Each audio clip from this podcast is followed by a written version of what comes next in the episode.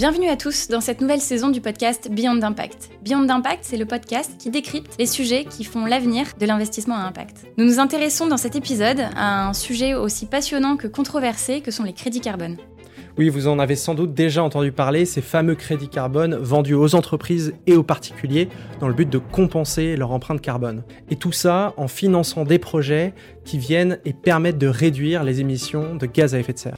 Et pourtant, ces derniers mois, de nombreuses enquêtes journalistiques ont pointé du doigt leur manque de fiabilité en arguant qu'une grande quantité de ces crédits carbone n'aurait probablement pas d'impact réel sur l'évolution du changement climatique. Coup dur du coup pour le marché des crédits carbone qui se retrouve dans la tourmente. Pourtant, faut-il vraiment lui tourner le dos? Et sinon, comment les crédits carbone peuvent-ils survivre à leur controverse?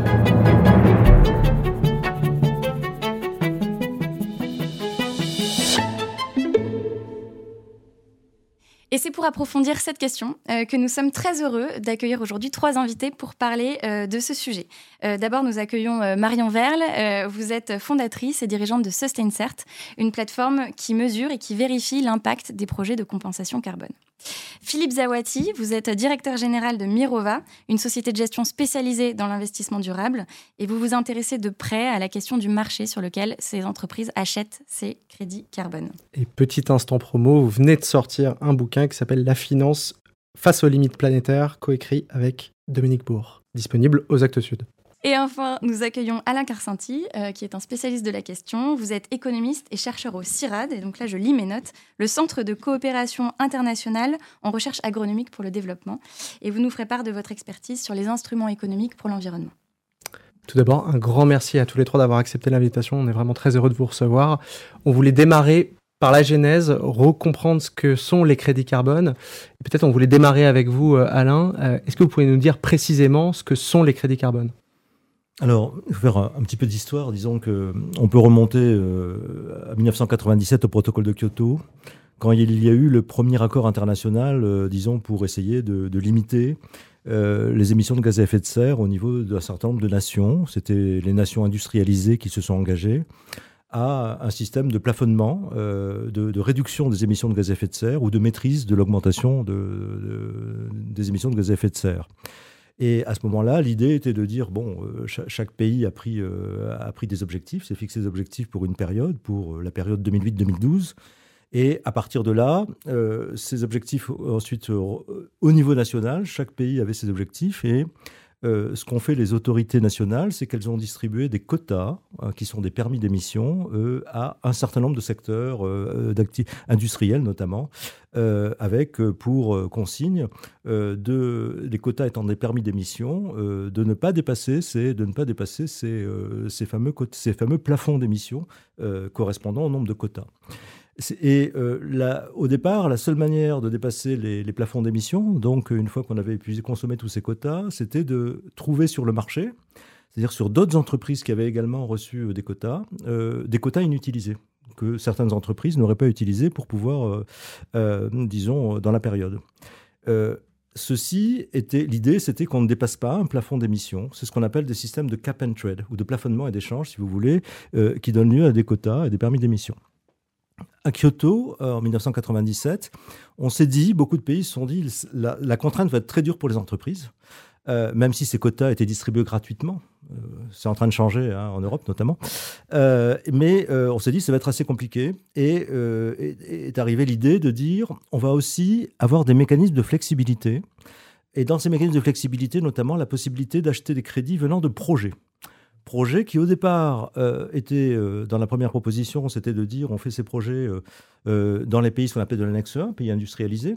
En gros, une entreprise allemande va moderniser une usine en Slovaquie et donc ça permet à l'usine de recevoir, de recevoir des équipements plus modernes et l'entreprise allemande reçoit des crédits, ce qu'on appelle des crédits carbone, arrivent les crédits carbone effectivement, qui vont pouvoir être utilisés comme des quotas, qui permettront de dépasser des quotas des quotas d'émissions. Euh, dans la dernière, euh, finalement, ligne droite de la, du protocole de, la réunion euh, de la COP qui, a présidé pour le protocole de Kyoto, le Brésil a dit, mais il faut que les pays en développement, qui n'avaient pas pris d'objectif, donc qui étaient un peu en retrait dans cette négociation, qui eux-mêmes n'avaient pas pris d'objectif de limite pour ne pas limiter leur droit au développement, on dit mais il faut que ça puisse bénéficier aussi aux, aux pays en développement. Donc on a créé un mécanisme qui s'appelle le mécanisme de développement propre, qui euh, permet là aussi de faire des projets en Inde, au Chine, au Cameroun, euh, etc. Euh, avec des entreprises du, du Nord, c'était l'idée initiale, qui allaient investir, même système.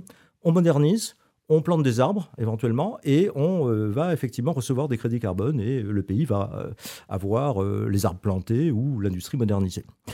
ça, c'était ce qu'on appelle le marché de conformité. Donc, c'est un système qui a fonctionné. Le MDP a fonctionné pendant, de, disons, de 2000 à 2020, hein, globalement, etc. Il s'est arrêté en 2020, même s'il reste des, des, centaines de millions de crédits MDP à vendre, hein, que je, je, le dis tout de suite. et en fait, ce qui s'est passé, c'est que assez rapidement, un certain nombre est probablement lié au fait que certaines activités forestières, notamment les activités ce qu'on appelle de déforestation évitée, c'est-à-dire de, conservation des forêts, ont été mises à l'écart, c'est-à-dire ne pas éligibles au MDP. Ça a créé beaucoup de frustration euh, chez un certain nombre d'acteurs, d'ONG, d'investisseurs carbone, euh, qui, euh, peu à peu, ont décidé de faire des projets volontaires, c'est-à-dire de s'émanciper du cadre onusien, de faire des projets et de proposer à des entreprises qui veulent compenser leurs émissions au-delà de leurs obligations réglementaires ou qui n'ont pas d'obligations réglementaires, d'être d'aller vers la neutralité carbone. Et ainsi est né ce qu'on appelle le, marché volontaire du carbone, qui, euh, alors que le MDP, il avait une structure de gouvernance onusienne, ce qu'on appelait le, le, bureau exécutif du MDP qui fixait les règles, donnait les méthodologies, on a eu exactement le même phénomène, mais privé avec une gouvernance privée et des grands systèmes de standards de certification qui ont émergé, euh, qui sont euh, notamment Vera, euh, VCS ou Gold Standard que l'on connaît bien. Donc, quota d'un côté, crédit carbone. Alors, juste un point, si vous voulez, il y a quand même une tension inhérente entre les deux mécanismes. C'est que le système de cap and trade est un système de rationnement.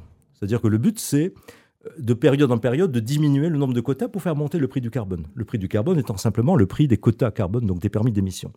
Or, un système basé sur les projets à partir du moment où vous avez euh, dans le monde un potentiel gigantesque de projets, vous pouvez faire des projets dans pratiquement tous les secteurs pour baisser les émissions, absorber du CO2, euh, vous avez euh, finalement en pratique, vous avez pratiquement un nombre quasiment infini de crédits carbone que vous pouvez mettre sur le marché.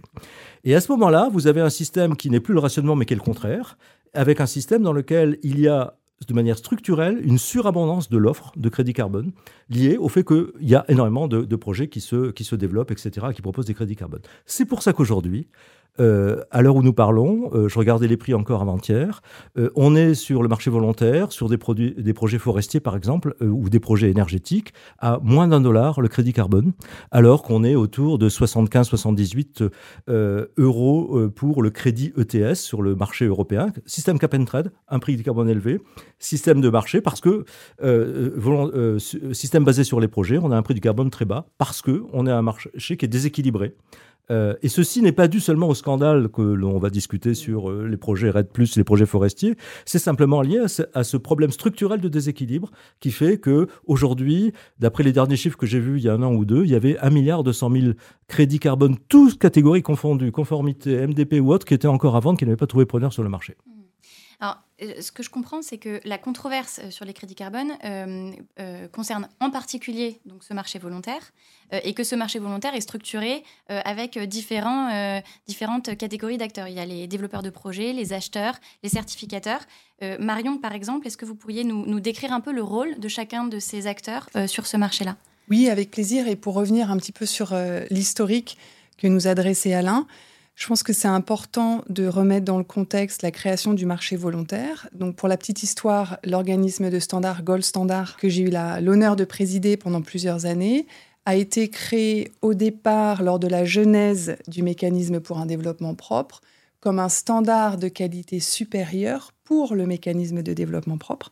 Un certain nombre d'ONG et de gouvernements étaient inquiets que les négociations climat mènent au plus petit commun dénominateur en termes de qualité. Et donc le Col Standard a été créé comme un label de qualité supérieure pour ce mécanisme de projet réglementé. Et c'est 18 ou 24 mois après sa création que le standard volontaire a été développé. D'accord. Euh, et donc la promesse du marché volontaire, c'est d'offrir un outil pour les entreprises qui souhaitent prendre la responsabilité de leurs émissions résiduelles, de leur offrir un outil pour être responsables. et agir face aux émissions qu'elle continue à émettre malgré les plans de réduction qui ont été mis en place. donc c'est la promesse du marché volontaire. Il y a trois acteurs clés sur le marché volontaire qu'il est absolument impératif de bien séparer et pour lesquels euh, la division des rôles et responsabilités est très importante. Donc il y a les standards qu'on appelle aussi les registres, donc Gold Standard, Vera qui est le plus grand. Le mécanisme pour un développement propre est un standard réglementaire. Vera et Gold Standard sont des standards indépendants, donc portés par des ONG. La deuxième catégorie d'acteurs est celle dont fait partie Sustaincert. Nous sommes euh, un organisme de vérification accrédité, complètement indépendant des standards et de la troisième catégorie d'acteurs qui sont les porteurs de projets. Mm. Donc il est primordial pour un marché qui fonctionne bien et qui soit qualitatif que les standards soient indépendants des organismes de vérification comme Sustaincert et que nous soyons, ainsi que les standards, indépendants de ceux qui portent les projets et qui vont financièrement bénéficier de l'émission et de la commercialisation des crédits carbone. Il y a souvent une mauvaise compréhension du marché euh, où certains acteurs pensent que les organismes vérificateurs comme Sustaincer sont financés à la tonne vérifiée. Ce n'est pas vrai. Euh, nous ne pouvons pas euh, charger une tarification à la tonne ou au crédit carbone pour éviter ce conflit d'intérêts.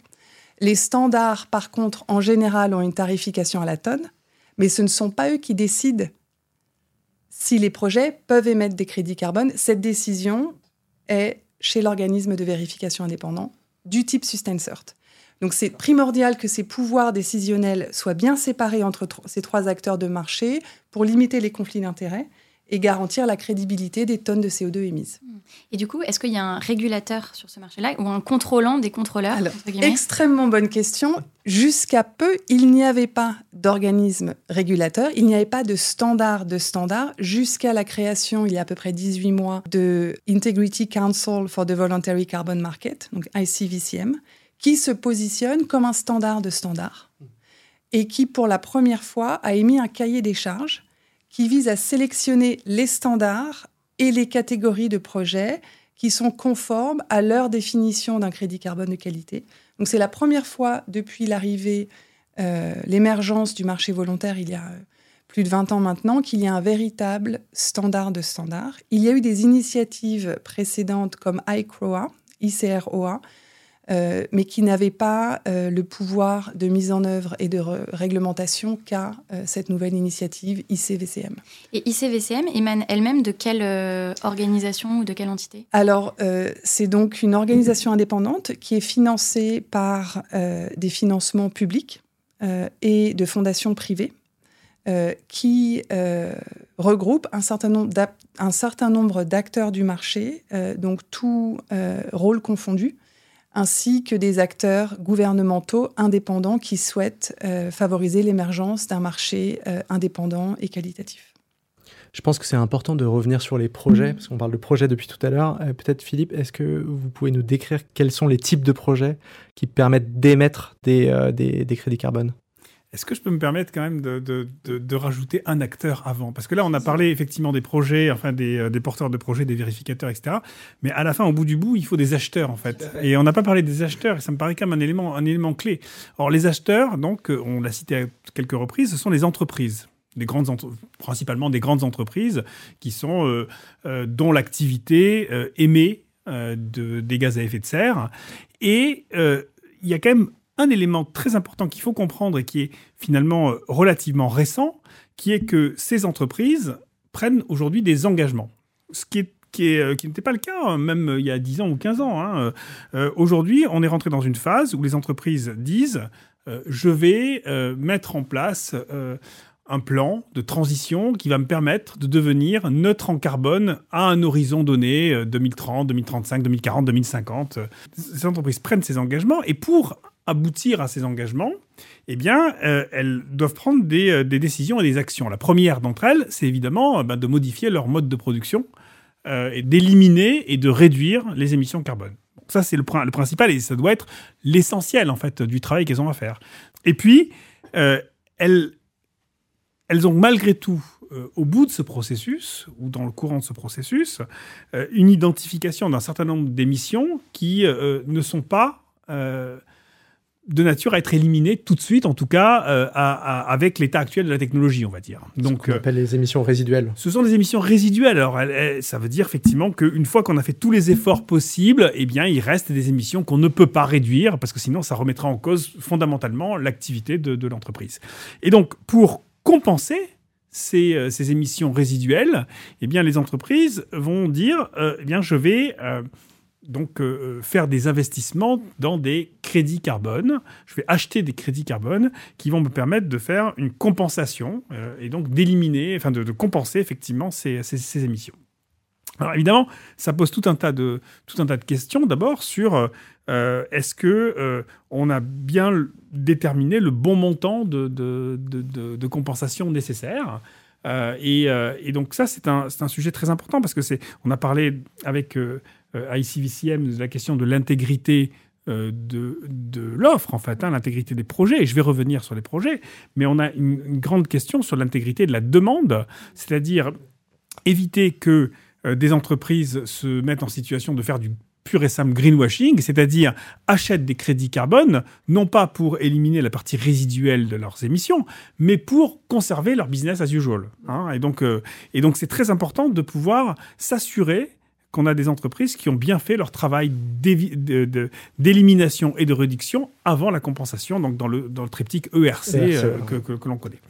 Euh, et donc, euh, il y a de la même façon que ICVCM a travaillé sur, sur la partie supply, offre, il y a un, un, travail similaire qui a été fait par VCMI, qui est donc une autre entité. Alors c'est bien un, peu le problème, moi je trouve aujourd'hui, c'est qu'au lieu d'avoir un, un, seul endroit euh, où on, travaille sur l'intégrité du marché dans sa totalité.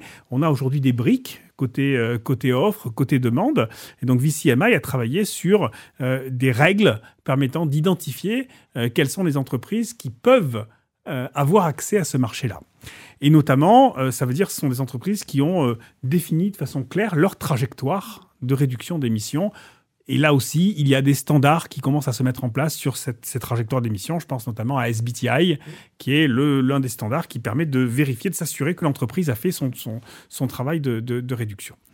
Et donc, euh, aujourd'hui, on en est à ce niveau-là.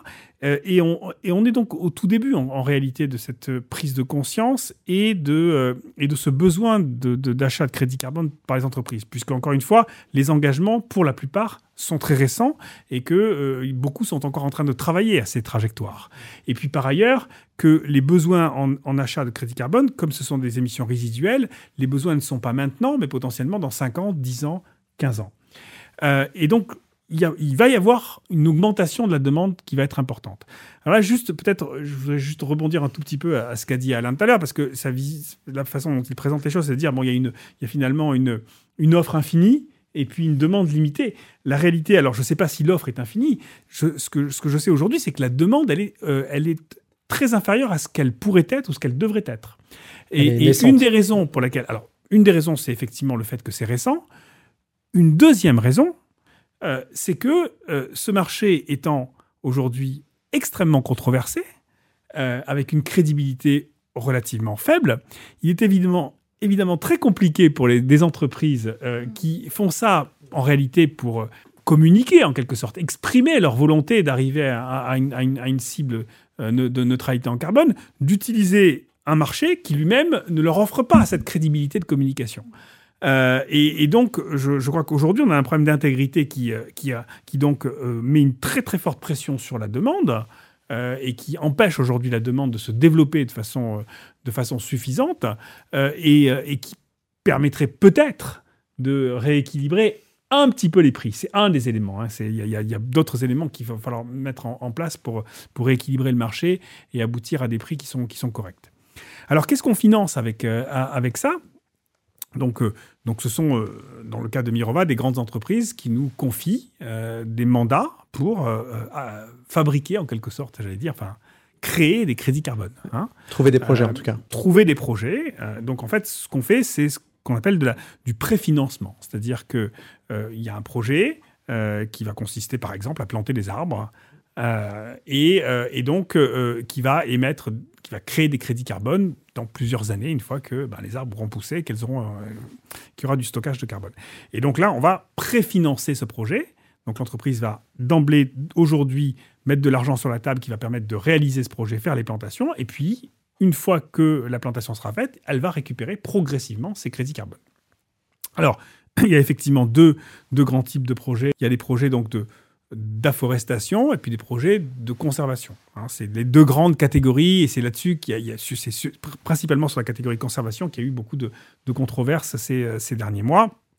Donc, afforestation, ça veut dire quoi? Ça veut dire, bah, euh, on a des terres, par exemple, dégradées, et puis on veut planter des arbres. Donc, on rajoute des arbres, on veut faire du stockage de carbone, on mesure la quantité de carbone stocké. Y tout un tas de problématiques méthodologiques consistant à savoir comment on mesure ça. Euh, euh, et, et, donc, on, on, crée des crédits carbone à partir de ça. Il y, a des, il y a des sujets, mais on comprend à peu près comment, comment ça fonctionne. Hein. Il y a des sujets, par exemple, de de questions de, permanence. Est-ce que ce qu'on va planter va rester euh, ou est-ce qu'il y a des risques que ce qu'on plante soit coupé, par exemple, ou soit détruit euh, et, donc, bon, il y a tout un tas de sujets comme ça techniques euh, qui, qui font que on a besoin d'affiner les choses là aussi pour que, pour que ce marché soit plus, plus crédible. Et puis à côté de ça, on, on a aussi des projets de conservation. Et, c'est extrêmement important et on ne peut pas, je crois, euh, laisser tomber cette, partie-là en disant euh, euh, on, doit se concentrer sur uniquement planter des arbres. C'est pas vrai. On, a des besoins très importants, effectivement, de conservation. Et simplement, pour mesurer la, quantité de crédit carbone qu'on crée avec la conservation, c'est compliqué parce que ça veut dire qu'il faut mesurer un scénario de base, puis se dire voilà, si on fait rien, voilà ce qui va se passer. et donc, avec le, le risque d'être obligé de, de, prédire le pire pour pouvoir avoir le maximum de crédit carbone. Et donc, c'est là-dessus qu'il y a eu énormément de controverses sur, euh, les crédits qui ont été euh, créés ces, ces 5-10 dernières années. Euh, et là, on va mesurer plutôt les émissions évitées sur ce type de projet On va mesurer les émissions évitées. On va faire un, scénario de référence en disant voilà, si on fait rien, on est dans une zone où on voit bien qu'il va y avoir de la, déforestation. La déforestation est en train de, de, d'être rampante sur l'ensemble de cette zone-là. Donc, sur ce secteur-là, il va y avoir de la déforestation. eh bien, je fais une action qui va empêcher cette déforestation. Je mesure à la fin de mon action si j'ai bien empêché la déforestation. Je j'ai le droit à un crédit carbone correspondant à ces, à ces émissions euh, évitées. Voilà. Euh. Là, vous, vous, nous avez parlé de deux types de projets, la forestation et la conservation. Donc, c'est très tourné forêt. Est-ce qu'il y a d'autres typologies de projets qui émergent? Alors, au-delà des forêts, on peut faire des, crédits carbone sur tout un tas de choses. Encore une fois, euh, dans le mécanisme MDP, c'était essentiellement des projets industriels et des projets d'énergie de, renouvelable qui étaient, euh, qui étaient concernés. Et donc, euh, on, faisait, on évitait des émissions en, en faisant du transfert d'énergie fossile vers, de, vers des productions d'énergie renouvelable. Mm. La forêt, aujourd'hui, c'est le gros sujet qui, est, qui, est, en jeu dans, dans, les discussions en cours. Euh, mais on peut imaginer du crédit carbone avec euh, des mangroves, par exemple. il y a ce qu'on appelle le blue carbone, tout ce qui tourne autour du blue carbone. Donc, c'est euh, du carbone stocké, mais dans des, dans des zones côtières, dans des zones maritimes.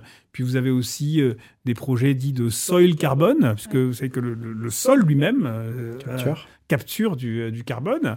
Euh, et donc là aussi, si on arrive à trouver des méthodologies qui mesurent situation avant, situation après, et un projet qui permet de passer d'une à l'autre en stockant plus de carbone, eh bien, ça devrait pouvoir donner lieu aussi à des crédits carbone. Mais là, on est sur des choses qui sont aujourd'hui clairement moins matures que sur, que sur, les, que sur les sujets forestiers. Ouais, typiquement, les sujets forestiers, actuellement sur le marché des crédits carbone, ça représente combien pour cent des, des projets environ? À peu près la moitié. Et, et, la plus grande partie, ce sont, euh, la plupart des crédits sont, des, sont associés à de la déforestation évitée ce que Philippe appelle la conservation, qui sont en fait toujours la déforestation évitée par rapport à un scénario qui peut être anticipé ou qui peut être simplement euh, une baisse réelle de la déforestation par rapport à la situation précédente, ce qu'on appelle la référence historique. Et euh, les problèmes se posent aussi pour la référence historique. Euh, le fameux article du Guardian, en fait, s'appuie sur des papiers scientifiques hein, que pas grand monde a, lu. Enfin, je les ai lus, bien sûr, mon boulot. Euh, et, justement, il, regarde plusieurs, plusieurs projets qui sont en référence historique au Brésil, sur une période du début des années 2000 jusqu'à plus récemment. Et effectivement, il constate que ces, projets, la déforestation a baissé dans ces projets. Peut-être pas autant que ce qui était prévu, mais elle a baissé. Mais euh, ce qu'ils ont fait, c'est qu'avec une méthode d'économétrique assez sophistiquée, Donc ex post, ils ont euh, construit ce qu'on appelle un contrôle synthétique et des placebos, c'est-à-dire ils ont pris des zones comparables, sélectionnées avec les mêmes types de dynamiques, etc. Et ce qu'ils ont montré, c'est qu'effectivement, la baisse de la déforestation euh, était totalement similaire, elle n'était pas statistiquement significative, il n'y avait pas de différence significative entre avec projet et sans projet, c'est-à-dire d'autres zones. Ils en ont conclu qu'il n'y avait pas d'additionnalité, c'est-à-dire parce qu'effectivement, c'est une période où les politiques publiques brésiliennes, euh, par l'application de la loi et par des phénomènes économiques également qui sont, qui sont venus renforcer les choses, euh, ont amené à euh, une baisse de la déforestation à peu près partout en Amazonie, qui a baissé de 75 à 80 pendant toute une période de pratiquement 9-10 ans, etc. Elle, a elle est remontée par la suite. Juste pour bien comprendre, euh, est-ce que vous pourriez, nous, redétailler la méthodologie qui est utilisée selon euh, chaque type de projet, à savoir euh, afforestation ou conservation? Alors, il faut bien comprendre que la règle est toujours la même, c'est-à-dire qu'on est toujours obligé de comparer une situation sans projet, une situation avec projet. Ça, c'est la règle de l'additionnalité, etc. Alors après, disons qu'il il y a des questions, c'est pas seulement est-ce qu'il y a plus de carbone ou moins de carbone, euh, c'est euh, que se serait-il passé sans le projet? Ce qui suppose de faire ce qu'on appelle un scénario contrefactuel. Le problème du scénario contrefactuel, on, le connaît bien dans les sciences, hein, c'est que euh, généralement, comme on va faire le projet, personne ne pourra jamais observer le scénario contrefactuel, parce que c'est un scénario ce qui ouvre la porte à beaucoup de manipulation ou d'optimisation, enfin tout ce que vous voulez, etc. En tout cas, on ne peut pas véritablement le, le, vérifier. Ou alors on peut le vérifier ex post, plusieurs années plus tard, un peu comme les, collègues euh, ont fait euh, effectivement sur le Brésil, en travaillant avec euh, vraiment des gros projets pour faire des contrefactuels, etc., etc., pour avoir des conclusions. On l'a fait aussi dans le domaine de l'énergie. On a pu montrer que, par exemple, beaucoup de programmes d'éoliennes en Inde n'étaient pas additionnels parce qu'ils auraient été faits de toute manière. Et ça, arrive sur quoi? Sur ce qu'on appelle l'additionnalité financière. Si on prend l'exemple des plantations, qui est un bon exemple, il ne suffit pas de planter des arbres. il, faut, il, y a deux choses à faire. Il faut montrer que sans le projet, ces arbres n'auraient pas été plantés. Puis il y, a, aussi beaucoup d'autres choses à faire, c'est-à-dire que si vous plantez des arbres, il faut aussi euh, prendre en compte ce qui se passerait si vous ne plantez pas des arbres. Est-ce que votre forêt, vous allez avoir une forêt naturelle qui va se reconstituer naturellement. Vous voyez, donc vous avez ce, genre de problème. Et Marion, peut-être sur, les autres typologies de projets, comment, euh, à quoi correspondent les méthodologies pour mesurer euh, les, crédits carbone associés? Oui, alors oui, tout à fait. Et pour revenir sur le concept d'additionnalité, ce qui est important de comprendre, c'est que ce concept d'additionnalité est lié à la façon avec laquelle on utilise les crédits carbone. Dans la plupart des cas, les crédits carbone sont utilisés par des entreprises pour dire qu'elles sont neutres en carbone. Donc qu'elles compensent leurs émissions résiduelles par l'achat de crédits carbone. Pour que cette compensation ait lieu, il faut prouver que sans l'argent de cette compensation, les crédits carbone n'auraient pas été créés. Si de toute façon euh, des panneaux solaires sont installés sur les toits des maisons ou sur les toits des usines sans cette manne financière, il n'y a pas d'impact additionnel à ce qui aurait eu lieu sans l'achat de ces crédits carbone. Donc le concept d'additionnalité est directement lié au concept de compensation carbone et de neutralité carbone qui en suit. Et ensuite, il y a les méthodologies de calcul. Donc comment est-ce que on euh, calcule le nombre de tonnes qui est séquestré dans une forêt ou le nombre de tonnes qui n'est pas euh, euh, lâché dans l'atmosphère suite à une déforestation ou le nombre de tonnes qui n'est pas relâché dans l'atmosphère suite à la combustion d'énergie fossile. Donc pour quantifier ces impacts, il faut des méthodologies. Donc dans certains cas, quand on installe des panneaux solaires ou de l'éolien, c'est relativement simple. Il faut prendre le facteur d'émission du réseau multiplié par la puissance installée. C'est très simple, ça peut se faire relativement facilement et à bas coût. Quand on mesure le taux de croissance d'une forêt, euh, avec tous les paramètres qui rentrent en compte, dont une grande partie ne sont pas facilement prévisibles, comme les conditions météorologiques, euh, les conditions de sol, cette équation devient beaucoup plus complexe à mettre en œuvre. Et c'est là qu'on atteint euh, parfois que des erreurs sont commises ou qu'on se rend compte a posteriori que les méthodologies ne sont pas aussi fiables. Et ce que je pense qu'il faut garder à l'esprit quand on lit ces critiques et quand on discute de cette controverse sur le marché carbone, c'est qu'il est normal que dix ans après ou cinq ans après, on se rende compte qu'une méthodologie peut être améliorée. Quand on essaie de quantifier le travail de la nature, quand on essaie de quantifier le nombre de tonnes de CO2 qui ne sont pas émises ou qui sont séquestrées, l'imperfection fait partie du travail. Et la perfection n'existe pas. Donc la question, c'est comment est-ce qu'on peut regarder en arrière, tirer de leçons pour améliorer les méthodologies d'aujourd'hui et celle de demain. Et les méthodologies, là, est-ce qu'elles sont uniformes? Est-ce que les certificateurs ont les mêmes méthodes euh, pour... Euh, Alors, historiquement, une très grande partie des méthodologies proviennent du MDP. Elles ont été conçues par le mécanisme pour un développement propre, leur conseil, l'équivalent de leur conseil d'administration, et elles ont été reprises et adaptées par Gold Standard et Vera. Sauf pour les méthodologies de déforestation évitée, ces mmh. fameux mmh. projets RED+, qui n'ont jamais été éligibles au MDP. Donc, ces projets de déforestation évitée sont uniques au marché volontaire. Ils ont été systématiquement retoqués des marchés, du marché réglementaire, le MDP, et aujourd'hui, il n'est pas encore totalement clair qu'ils seront éligibles euh, dans l'article 6 de l'accord de Paris, du fait de la complexité de ces projets. Mmh. Et une des raisons pour euh, laquelle le Gold Standard n'a jamais voulu certifier euh, des projets de déforestation évitée est liée à la complexité de mesurer l'évolution de la déforestation à l'échelle d'un projet, parce que c'est un mécanisme national ou supranational, mais qu'il est très difficile de quantifier et de contrôler à la petite échelle d'un projet. Il y a quand même, euh, si vous voulez, dans ce qu'on peut appeler le, carbone du vivant, euh, c'est-à-dire tout ce qui est forêt, agriculture, puisqu'on va ouvrir ça à l'agriculture aussi. Il y a quand même quatre problèmes qui sont absolument des problèmes majeurs et qui pour moi ne sont pas résolvables. Un, c'est la variabilité. Philippe évoquait les mangroves. Euh, effectivement, les mangroves, c'est un écosystème extrêmement important à préserver, à restaurer, etc. Il n'y a aucun doute là-dessus. Le problème, et des articles de Williamson et Gattuso, par exemple, sont sortis, c'est la variabilité du stockage de carbone des, mangroves est absolument gigantesque. C'est-à-dire qu'en gros, à cause des marées, à cause des problèmes de sédiments, le carbone rentre et sort, etc. Donc on a absolument... Et la conclusion de cet article, c'était de dire euh, comment peut-on faire des crédits carbone avec un système aussi variable? On a une variabilité énorme sur, euh, de toute façon, le carbone du vivant, ce qu'il caractérise pour les sols, etc. On pourrait dire la même chose sur le biochar, qui est extrêmement intéressant comme, innovation, etc. Mais qui euh, est plein d'incertitudes et, bon, et de variabilité.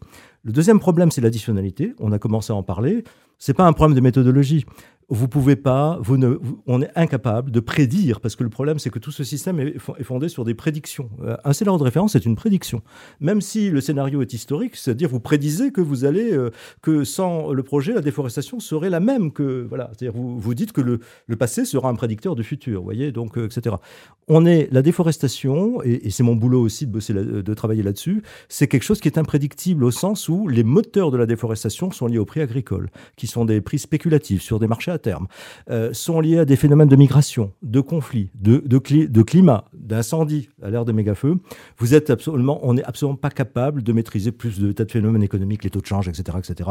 On n'est absolument pas capable de prédire les moteurs de la déforestation, c'est absolument impossible. Donc, euh, donc ça ouvre la porte et je ne dis pas que c'est toujours euh, volontaire, mais ça ouvre la porte en tout cas à ce que j'appelle des optimisations des scénarios. C'est-à-dire qu'au fond, les gens sont pas fous. Hein. Ils vont prendre les hypothèses qui euh, finalement les arrangent le plus. Euh, Philippe reprenait une de mes phrases fétiches, qui est prédire le pire pour pouvoir dire ensuite qu'on l'a évité. Bon, bah c'est stratégiquement, on comprend que les gens fassent ça. après tout, c'est pas forcément toujours faux, hein. le pire peut arriver. Mais qui définit ces scénarios eh Non, les porteurs de projet. Ce sont les porteurs de projet. Le pire n'est jamais sûr, mais effectivement, mais il peut arriver. Hein. ce sont les porteurs de projet, effectivement, qui définissent leur scénario. Et euh, euh, donc, de ce point de vue. Euh, juste un point, l'autre, il y a deux autres problèmes. Vous, vous, faisiez allusion, effectivement, pourquoi la déforestation invitée n'était pas dans le MDP À cause du problème des fuites. Hein. C'est vrai, c'était l'argument à la COP, à la COP 6 en 2001, c'est-à-dire de dire, au fond, dans la mesure où on ne, on, on, ne traite pas les moteurs de la déforestation, les causes de la déforestation, faire un projet de conservation dans une zone risque simplement de déplacer les pressions ailleurs. Voilà, ces pressions peuvent être des paysans sans terre qui vont, qui vont euh, dire ah, cette forêt est protégée, je vais effectivement 30 km plus 10, 20, 30 km plus loin, ou un investisseur chinois qui veut faire du palmier à huile qui dit ah bah c'est des zones de projet RED donc je vais aller euh, dans une autre zone. Donc c'est la raison officielle hein, pour laquelle pour laquelle effectivement euh, cette activité de déforestation évitée n'a pas été intégrée dans, dans, le système. Et puis le dernier point qui lui est totalement insurmontable, même si Vera prétend avoir une solution, on pourrait y revenir si vous voulez, c'est le problème de la non permanence. Il faut savoir quand même quand vous envoyez du CO2 dans l'atmosphère aujourd'hui, euh, eh bien, euh, ce CO2, une partie de ce CO2, le CO2 est une molécule stable dans l'atmosphère. Il ne se décompose pas, contrairement au méthane qui, au bout de, 10-12 ans, effectivement, va, s'oxyder, va, disparaître de l'atmosphère. Le CO2, il faut que ça soit repris par un puits de carbone. Les océans ou végétation, forêt, sol, etc., etc. Une partie, et le GIEC dans son dernier rapport, effectivement, là, a précisé euh, ce qu'il avait dit avant, il a dit le temps de résidence du CO2 est multiple.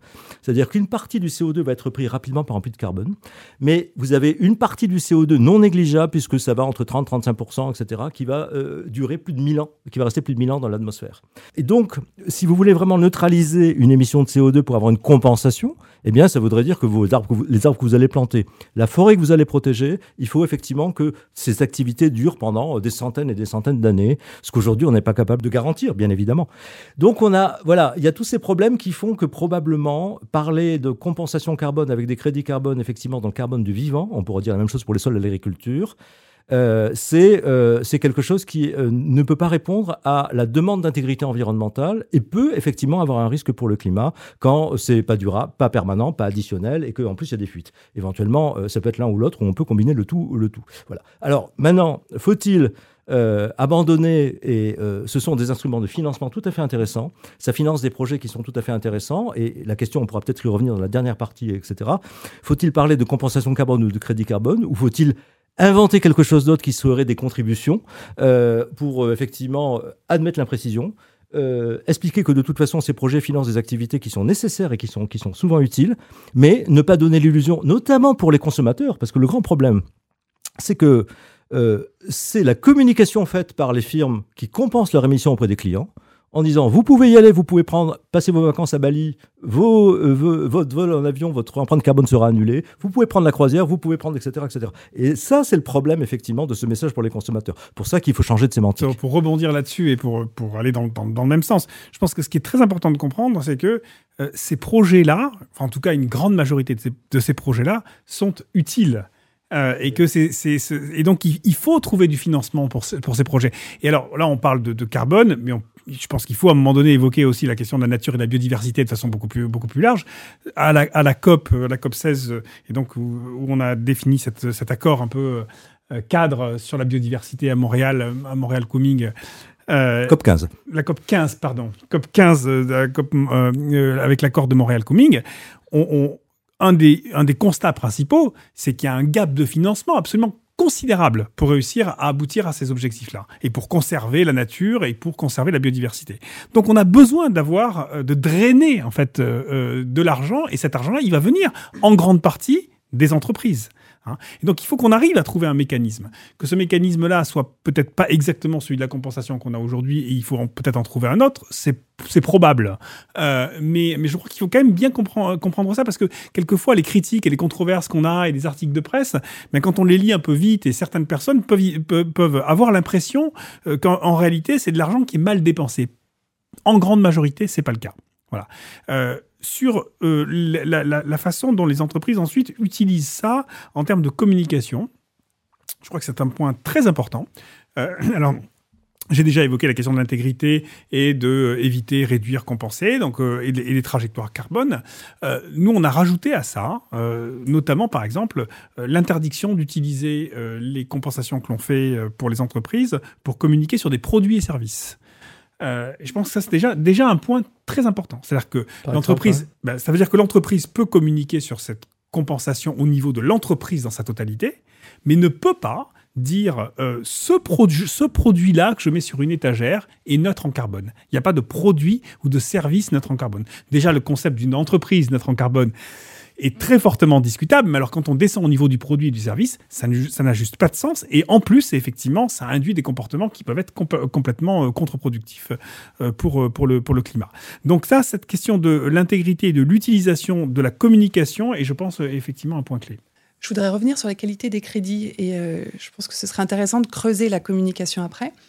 J'invite euh, nos auditeurs et nos auditrices à prendre connaissance du travail de la Carbon Credit Quality Initiative, CCQI, qui est fascinant parce que c'est une initiative donc, qui a été emmenée par deux ONG très connues, dont le WWF et un institut de recherche allemand, qui a établi sept critères de qualité pour les crédits carbone et qui a évalué pour chaque typologie de projet, donc afforestation, reforestation, déforestation évitée, mais aussi projet d'accès à l'énergie domestique, donc des fours de cuisson, des unités de biogaz qui peuvent être installées chez les agriculteurs dans les pays en développement, des projets d'énergie renouvelable. Pour chaque catégorie de projet, par standard, Gold Standard, Vera, MDP, par méthodologie utilisée et par pays, le score du projet. Et ce qui est très intéressant quand vous regardez le score en détail, c'est que vous allez prendre conscience des arbitrages à réaliser. Donc un projet d'énergie renouvelable, d'éolien dans un pays euh, en développement où il y a un taux de pénétration très faible des énergies renouvelables, va avoir un score d'additionnalité élevé. Il n'y a pas de problème de permanence parce qu'on est sur de la, des émissions évitées, on n'est pas sur de la séquestration. Par contre, en termes d'impact euh, sur le développement durable, en termes de co-bénéfices pour les populations locales, le score peut être très faible. Donc, en fonction des attentes des acheteurs, le profil de performance et de score du projet euh, va varier. Donc, sur les projets basés sur la nature, on a beaucoup plus de risques sur la quantification du CO2 à cause des facteurs naturels qu'Alain a évoqués. Par contre, on va avoir des bénéfices en termes de biodiversité, en termes euh, d'accès euh, à l'économie euh, ou de création de valeur pour les populations locales qui sont très largement supérieurs à d'autres types de projets. Donc il y a un profil de risque qui varie en fonction de la typologie du projet, en fonction du standard qui est utilisé par le projet, de la méthodologie utilisée et aussi du pays hôte. Parce que certains pays hôtes apportent un certain nombre de garanties et de réglementations qui vont favoriser la mise en œuvre de projets plus qualitatifs. Et là où il y a des polémiques, c'est les aires protégées. C'est-à-dire quand, effectivement, notamment, il y a des tas dans les pays du Sud d'aires protégées non gérées, en déshérence, et la finance carbone arrive avec un projet RED, avec un projet qui va donner les moyens euh, à l'État de reprendre en main ces aires protégées. Et ces aires protégées, généralement, sont euh, plein de gens euh, migrants ou pas, etc., qui font, euh, qui font euh, des mines d'or, qui font du, charbon de bois, etc., etc. Et effectivement, dans ce cas-là, on a à nouveau, il y a des, vraiment des milliers de personnes, on a des gens qui sont déplacés parce que les agents forestiers ont les moyens de faire leur boulot. Et là, tous les scandales que vous pouvez trouver dans la presse, effectivement, sur les violations de droits humains, sont totalement liés à ces situations d'air protégées je, pense qu'il n'y en a pratiquement pas euh, sur les situations euh, en dehors des aires protégées, où là, euh, le système de, de, demander le consentement, effectivement, se fait. Mais il y a quand même un problème, c'est que vous avez aujourd'hui, et là on peut parler de l'article 6.2, des tas de pays pétroliers, à commencer par les Émirats arabes unis, l'Arabie saoudite qui se met sur le coup, le Koweït, etc., qui sont en train, effectivement, d'expliquer, qui ont découvert ce système de, la, neutralité carbone, de la convention carbone, et qui sont en train de passer des deals, donc des accords avec des tas de pays africains, ou la Papouasie-Nouvelle-Guinée, ou le Pérou, etc. Et on ne sait pas exactement ce qu'ils vont faire. Il est très clair qu'il y aura probablement de nouvelles aires protégées, etc., pour dire qu'ils continuent le pétrole et le gaz, c'est ce qui va être annoncé à la COP28, mais que c'est pas grave, ils, font la compensation carbone, et qu'ils sont notre carbone. J'ai entendu ça au Congo encore récemment de la part, euh, euh, disons, du président de la société pétrolière qui disait, mais nous, on sera notre carbone avant les autres. Et tous ces pays vont comme un seul homme. Et là, on revient sur ce problème. Euh, c'est un petit peu comme Total Energy qui, effectivement, est très engagé sur une RSE, etc. Mais le problème, c'est que Total Energy fait la compensation carbone en plantant des milliers, des, dizaines de milliers d'hectares au Congo pour, effectivement, dire qu'il compense ses émissions, qui va vers la neutralité carbone. Dans le même temps, son PDG annonce que dans les cinq prochaines années, il, il, augmentera de 2 à 3% la production des hydrocarbures par an. Et je vous renvoie à la polémique avec, euh, avec Jean Jouzel et avec tout ce que dit. Donc, ils vont exactement, il y a un problème de cohérence entre les entreprises qui effectivement qui ne sont pas cohérentes de ce point de vue, c'est-à-dire qu'il ne s'agit pas seulement de compenser avec des bons crédits ou des mauvais crédits, c'est pas la question, c'est la question c'est est-ce que vraiment on est dans éviter, réduire et compenser? Et là je rejoins ce que disait Philippe, elles ne le sont pas toutes et pas des moindres. C'est clair. Et quels sont les risques liés à cette notion de compensation? Vous commenciez à l'évoquer Philippe en expliquant qu'il ne fallait pas communiquer euh, sur des produits ou des, ou des services précis mais au niveau de l'entreprise. Quels sont les autres risques qu'on peut identifier? Il y a des innovations qui ont qui sont transformantes et puis des innovations qui sont faites exclusivement pour conserver le business as usual. Enfin, je veux dire, euh, si on fait du direct air capture et qu'on veut aller capter du carbone dans l'air, euh, tous ces projets-là euh, sont sont, sont enfin, leur seul objectif aujourd'hui, c'est de pouvoir continuer à, pomper du, pétrole et du gaz et à le brûler. Euh, et donc, il faudrait qu'on arrive euh, effectivement à avoir une espèce de, hiérarchie, en quelque sorte, des projets, de hiérarchie de l'innovation, qui nous permettent d'aller vers la bonne innovation et pas vers la mauvaise innovation. Mais ça, c'est plus compliqué.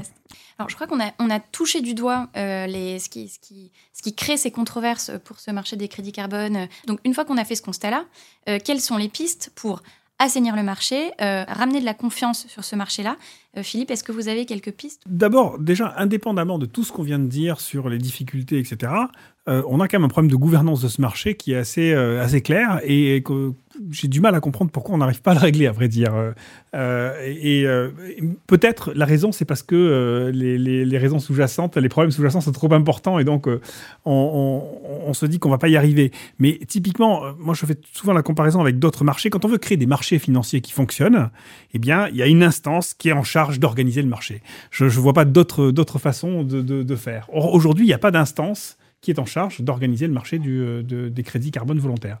Euh, quand vous prenez le marché des obligations vertes, qui est un marché qui a été créé il y a une dizaine d'années seulement, 10-12 ans, eh bien, euh, dès le démarrage, c'est mis en place une organisation qui s'appelle les Green Bond Principles et qui s'est mise en place pour structurer le marché. donc, on avait autour de la table des émetteurs, des acheteurs, des banques structureurs, et ensemble, ils ont défini qu'est-ce que ça, ce, qu'était une obligation verte, quelles étaient les caractéristiques, euh, les, euh, les, schémas de base, les, euh, les, contrats types, etc., etc. Et le marché s'est développé et de façon très très très positive. Et cette organisation est devenue l'interlocuteur naturel des pouvoirs publics et des régulateurs pour ce qui concerne la question des obligations vertes. Aujourd'hui, on n'a pas ça sur le marché des crédits carbone. Donc déjà, le premier élément, c'est ça. Euh, c'est euh, mettre en place cette, euh, cette, cette, structure. Alors, est-ce que demain, cette structure, ça va être l'article 6 de l'accord de Paris? Peut-être. Euh, mais en tout cas, aujourd'hui, déjà, ne serait-ce qu'avoir VCMI, ICVCM qui euh, travaillent chacun de leur côté et qui n'ont pas été euh, fichus aujourd'hui de créer une, une, structure unique. Ils travaillent ensemble, ils ont annoncé un partenariat. Je sais bien, mais enfin bon, il n'y a pas. Oui, mais il n'y a pas de réelle structure unique aujourd'hui qui soit un, élément de crédibilité forte et où les pouvoirs publics puissent se dire voilà, j'ai un interlocuteur qui, qui, avec qui je peux me. Mais qu'est-ce qui fait, par exemple, que la déforestation évitée soit permise par l'un et pas par l'autre?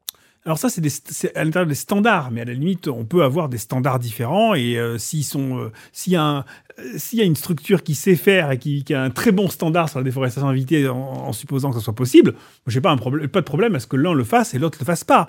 C'est plus un, un, cadrage général dont on a besoin. Hmm. Qu'est-ce que ça veut dire un, crédit carbone volontaire? Qui a le droit de l'acheter? Quels sont les claims? Donc, quels sont les, les, les claims que les entreprises peuvent faire à ces sujets-là? Dans quoi on, peut investir, etc., etc. Quels sont les, les, co-bénéfices euh, euh, sur la biodiversité, la nature et, et, les communautés que, que l'on peut, que peut mesurer Comment est-ce qu'on traite les populations, les populations locales et indigènes Enfin voilà, donc tout ça, ça, doit, ça, ça devrait être cadré dans, dans une gouvernance unique et bien structurée. Là, vous parlez d'un organisateur ou d'un régulateur? Je, pour moi, c'est un, c'est un quasi-régulateur. Enfin, je veux dire, après, est-ce que c'est un régulateur? Encore une fois, les Green Bonds Principles, c'est pas un régulateur. C'est mm. une structure qui a été euh, mise en place euh, par l'industrie. Donc, si l'industrie est capable de s'auto-réguler et de mettre en place une structure qui permette de, euh, de bien définir ce qu'est le marché, bah, le régulateur, il aura moins de travail. Et puis, c'est tout. Et c'est le rôle de ICVCM. Annette Lazarette, la présidente du conseil d'administration d'ICVCM, le dit très clairement. Elle se voit comme un quasi régulateurs. Ils vont, d'ici la fin de l'année, début d'année prochaine, émettre des labels qui vont identifier très clairement les crédits carbone qui sont conformes à ICVCM de ceux qui ne le sont pas. Donc je suis d'accord avec Philippe, c'est tardif. Mm. La régulation, l'autorégulation du marché ça, le est premier, Voilà, donc ça c'est le premier élément. Il faut qu'on arrive à ça. Il faut qu'on arrive à cette structuration de marché euh, parce que à minima au moins tous les problèmes dont on vient de parler, eh bien on va pouvoir les passer en revue et les, identifier, les analyser et voir si on arrive à, apporter des solutions.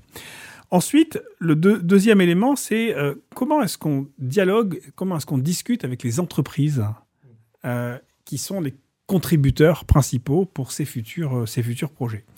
Et là, il y a une vraie discussion à mener avec ces entreprises pour leur faire comprendre que, en fait, on est en train de parler d'investissement à impact en réalité, c'est-à-dire de comment ils prennent une partie de leurs euh, résultats, de leurs revenus, euh, pour contribuer à ce que euh, la nature soit, soit, sauvegardée, soit en meilleur état dans le futur, et donc contrebalancer ou compenser, ou quel que soit le mot qu'on utilise, les impacts négatifs que ces entreprises peuvent créer.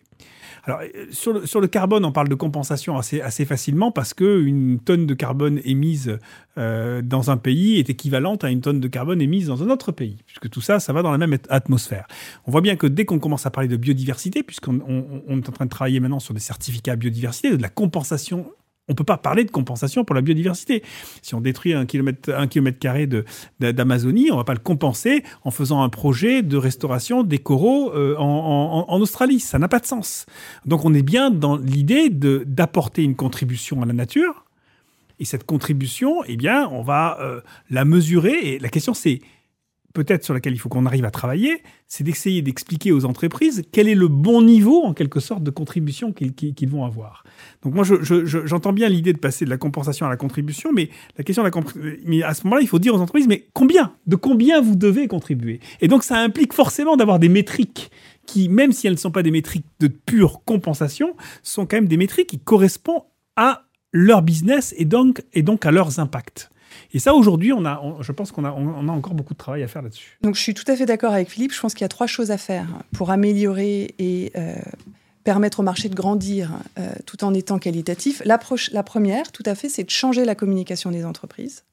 Donc, de passer d'une communication sur la neutralité carbone et la compensation à une communication sur la contribution. Il y a un certain nombre de propositions qui ont été faites euh, par VCMI.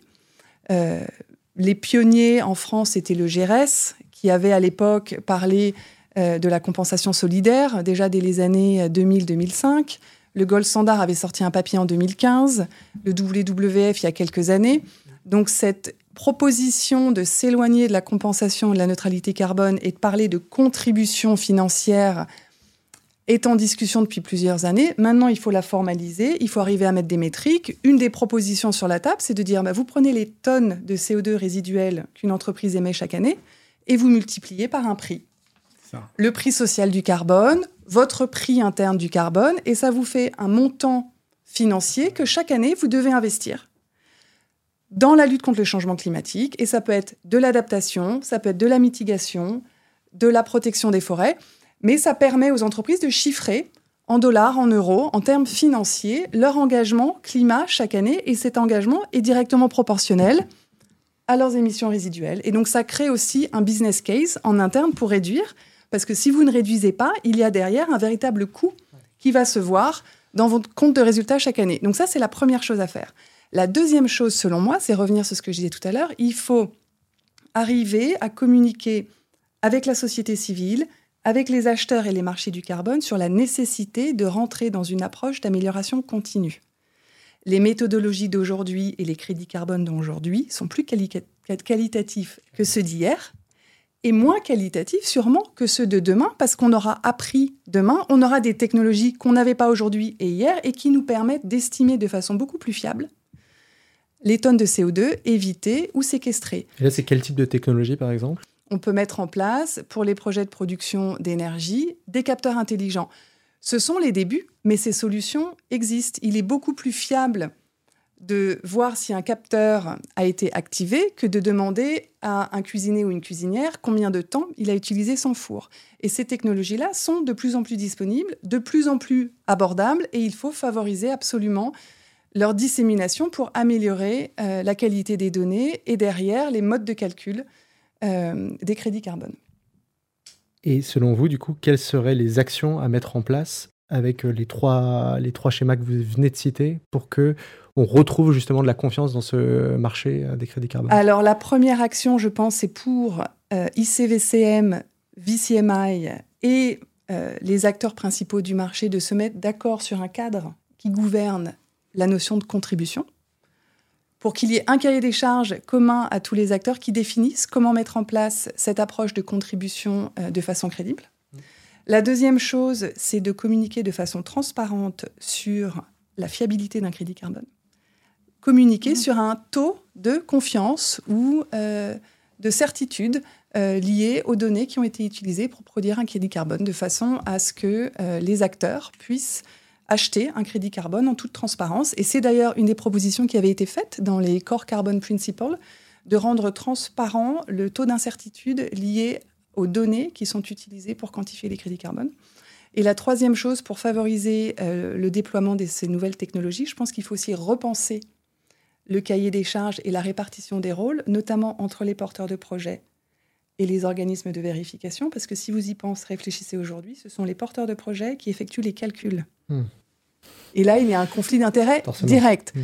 Avec une plateforme digitale comme la plateforme SustainCert, on peut nous-mêmes produire les calculs en tonnes de CO2 équivalent à partir des données collectées des porteurs de projets. Et comme nous ne sommes pas rémunérés à la tonne de CO2 vérifiée, nous n'avons aucun intérêt à grossir les chiffres. Pour ajouter euh, un point sur la prise de conscience de la part des entreprises que ce sujet de l'intégrité et notamment du prix des crédits carbone est un sujet clé. Euh, Alain disait tout à l'heure qu'on peut trouver des, du carbone à, des, euh, une tonne de carbone à, moins d'un euro, moins d'un dollar la, tonne. Hein. Euh, or, aujourd'hui, nous, les entreprises avec lesquelles on travaille, on les a convaincus que c'est un sujet extrêmement important pour eux, que les risques en termes d'image pour eux étaient considérables s'ils faisaient des choses de mauvaise qualité, et ils ont accepté elles ont accepté, euh, les, grandes entreprises euh, avec lesquelles on travaille, c'est-à-dire euh, Kering, l'Occitane, Orange et quelques autres, il vient d'acheter les crédits carbone entre 10 et 12 euros la tonne. Alors, c'est peut-être pas encore suffisant par rapport à ce, qui, à ce qui serait nécessaire pour réellement faire des projets de, de, qualité optimale. Mmh. Mais qu'une entreprise aujourd'hui se dise je, dois acheter quelque chose, je dois acheter un, crédit, une unité, et j'accepte de le payer dix fois ce que je pourrais potentiellement l'acheter sur le marché, vous voyez déjà un petit peu le, type de travail qu'on peut, qu'on peut réussir à faire simplement en essayant d'expliquer euh, quels sont les enjeux auxquels on fait face Est-ce que c'est vous qui l'avez fixé ce prix de 10 euros, 12 euros? Non, c'est pas, c'est pas, on n'a pas fixé ce prix. On a, on a regardé le type de projet auquel on pouvait avoir accès.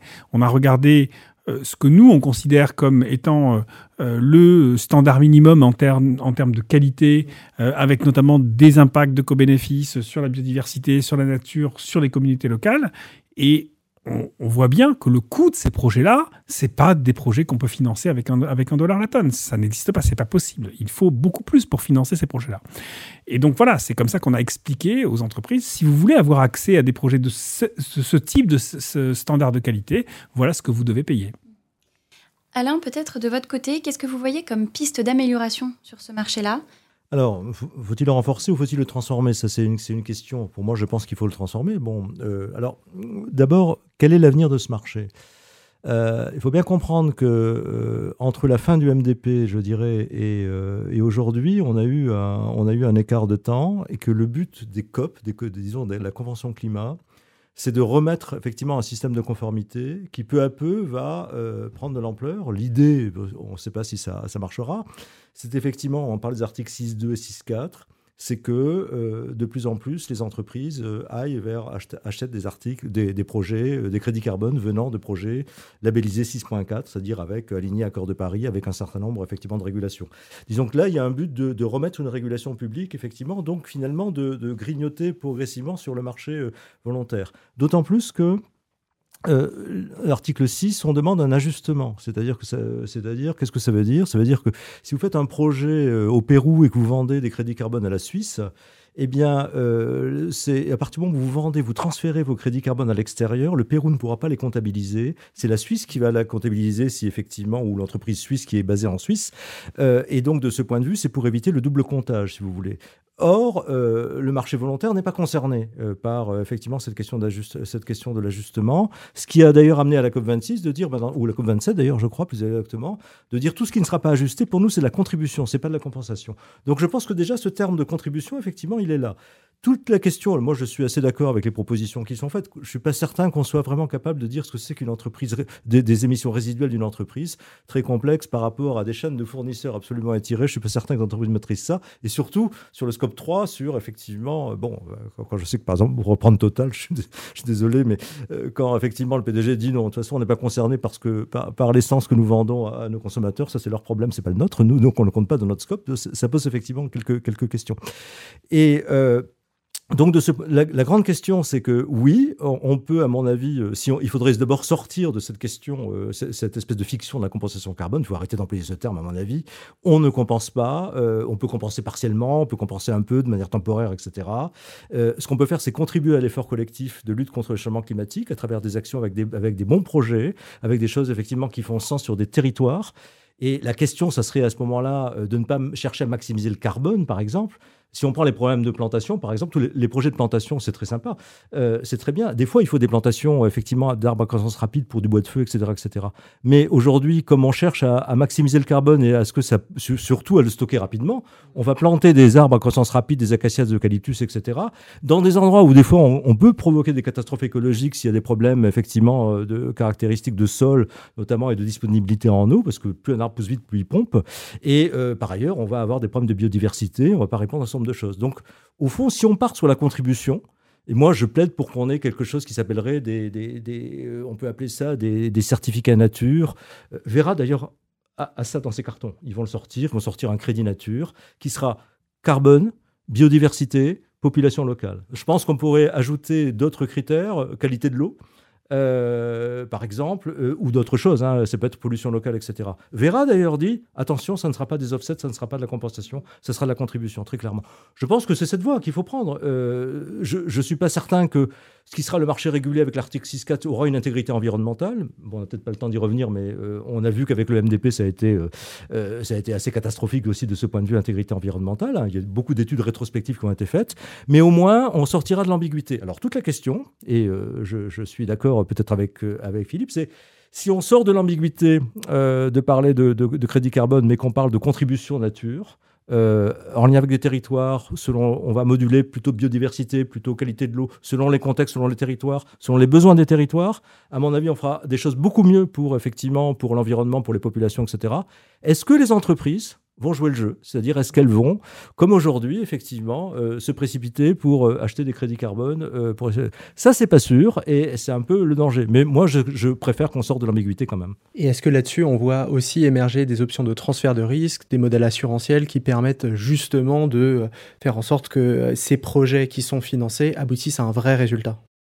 Bah, je pense qu'on a, oui. Euh, je crois que la grande chose, c'est aujourd'hui, c'est comment on dérisque l'investissement, notamment dans, dans, des, dans des, dans, par exemple, autour de, questions de conservation de la nature. Euh, le, grand problème, c'est de savoir si on peut utiliser des garanties, des systèmes de garantie. Le Fonds vert pour le climat commence à faire ça. Il fait ce qu'on appelle des forest bonds, c'est-à-dire effectivement des sortes d'obligations euh, pour que les secteurs privés investissent dans euh, des activités qui soient des activités euh, nature-friendly, on va dire. mais ça peut être de l'agriculture, ça peut être de la foresterie, etc. En disant c'est une activité risquée, c'est pas très rentable, mais si vous mettez de l'argent, on vous garantit que vous ne perdrez pas votre argent.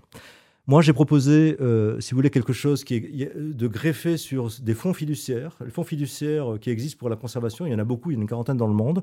Ça permet, avec un investissement initial d'une fondation ou de, dette contre nature, par exemple, de l'argent public, c'est un fonds de dotation. Ce fonds de dotation, il est placé sur les marchés financiers, en général par un, courtier à Londres euh, qui va placer ça. Les intérêts servent à financer le fonctionnement de l'air protégé on arrive à une limite. La limite, c'est qu'il n'y a pas assez d'argent. Euh, voilà. Et plus vous mettez de l'argent, plus vous avez un effet de levier important. Et ce que j'ai proposé, c'est de dire, euh, si on a des États ou des coalitions d'États, ou le Fonds vert pour le climat, avec qui d'ailleurs j'ai discuté de ça, qui mettent en place une garantie euh, pour dire, si vous mettez, si vous, un fonds de pension d'une multinationale, par exemple, mettez effectivement de l'argent pour effectivement c'est euh, dans ce fonds fiduciaire. Ça permettrait d'avoir des moyens financiers beaucoup plus importants pour aller au-delà de l'air protégé, travailler également sur, sur toute l'agriculture qui est autour, les forêts communautaires, etc. etc. Et on peut donner la garantie à l'investisseur privé, un, vous ne perdez pas, c'est indexé sur l'inflation. Et ça peut se négocier. Euh, vous pouvez avoir un retour minimum sur investissement, peut-être de 2-3% par an éventuellement, euh, si jamais sur le marché financier ça se passe moins bien que prévu, s'il y a un crack, etc. Mais mettre des garanties, c'est beaucoup moins, euh, onéreux que, que de financer directement en termes d'investissement public.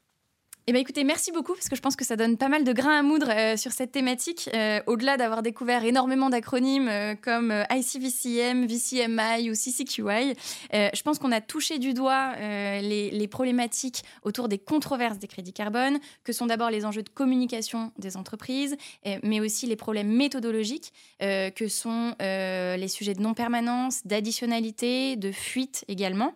et ça ouvre des pistes pour assainir ce marché-là, puisqu'il permet de financer un certain nombre de projets qui sont très vertueux eux-mêmes. Euh, donc ça propose la piste de, on a proposé la piste de la communication euh, auprès des entreprises pour les sensibiliser à ces sujets. Également les enjeux de transparence euh, et de fiabilité autour de la quantification des crédits carbone. Les enjeux évidemment des nouvelles technologies qui permettent de mieux quantifier de manière plus précise la véracité et la fiabilité des crédits carbone et la piste d'un organisateur de marché qui peut-être se profile avec l'article 6 des accords de Paris. Et par ailleurs, et non des moindres, évidemment, le sujet de la sémantique, en parlant non plus de compensation, mais de contribution nature. Et avant de se quitter, on se propose de vous poser nos deux questions rituelles à la fin de ce podcast.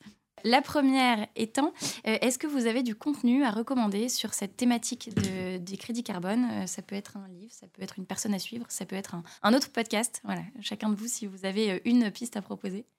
Peut-être juste mentionner le, fait qu'il y a un, nouveau, nouvel organisme qui a été créé qui s'appelle International Advisory Panel on Biodiversity Credits, donc, qui, a été lancé au mois de juin lors de, du sommet pour euh, la transformation du modèle financier mondial à, Paris euh, et qui est copiloté par Sylvie Goulard et Dame Amélia Fossette et donc voilà qui qui travaille à essayer d'établir peut-être demain un marché des certificats biodiversité ou crédit biodiversité ou contribution biodiversité, quoi qu'il en soit. Donc, il y a un, nouvel axe à, regarder dans ce sujet-là. Merci Philippe. Marion, est-ce que vous avez une idée de contenu? Alors, je vous recommande chaudement le podcast How to Net Zero que j'ai l'honneur euh, d'animer. Et notre première saison était consacrée à la controverse autour du marché volontaire. Et nous avons eu la chance euh, d'accueillir le directeur technique de la Fondation Gold Standard, des représentants de l'ONG WWF, la présidente euh, d'ICVCM, entre autres, pour discuter de ces questions et rentrer un peu plus dans le détail sur les controverses méthodologiques et discuter de si oui, le marché est à sauver ou pas. Parfait pour approfondir. Alain euh, Peut-être pas le rapport du GIEC ou autre non, euh, rapport. Non, non, je vais éviter effectivement le rapport du GIEC, non, mais euh, bon, d'abord, moi j'ai fait un, petit papier qui n'a pas tellement de prétention scientifique, mais dans The Conversation il y a quelques, quelques mois, qui s'appelle Une histoire des crédits carbone. Donc j'essaie un peu de, retracer tout ça.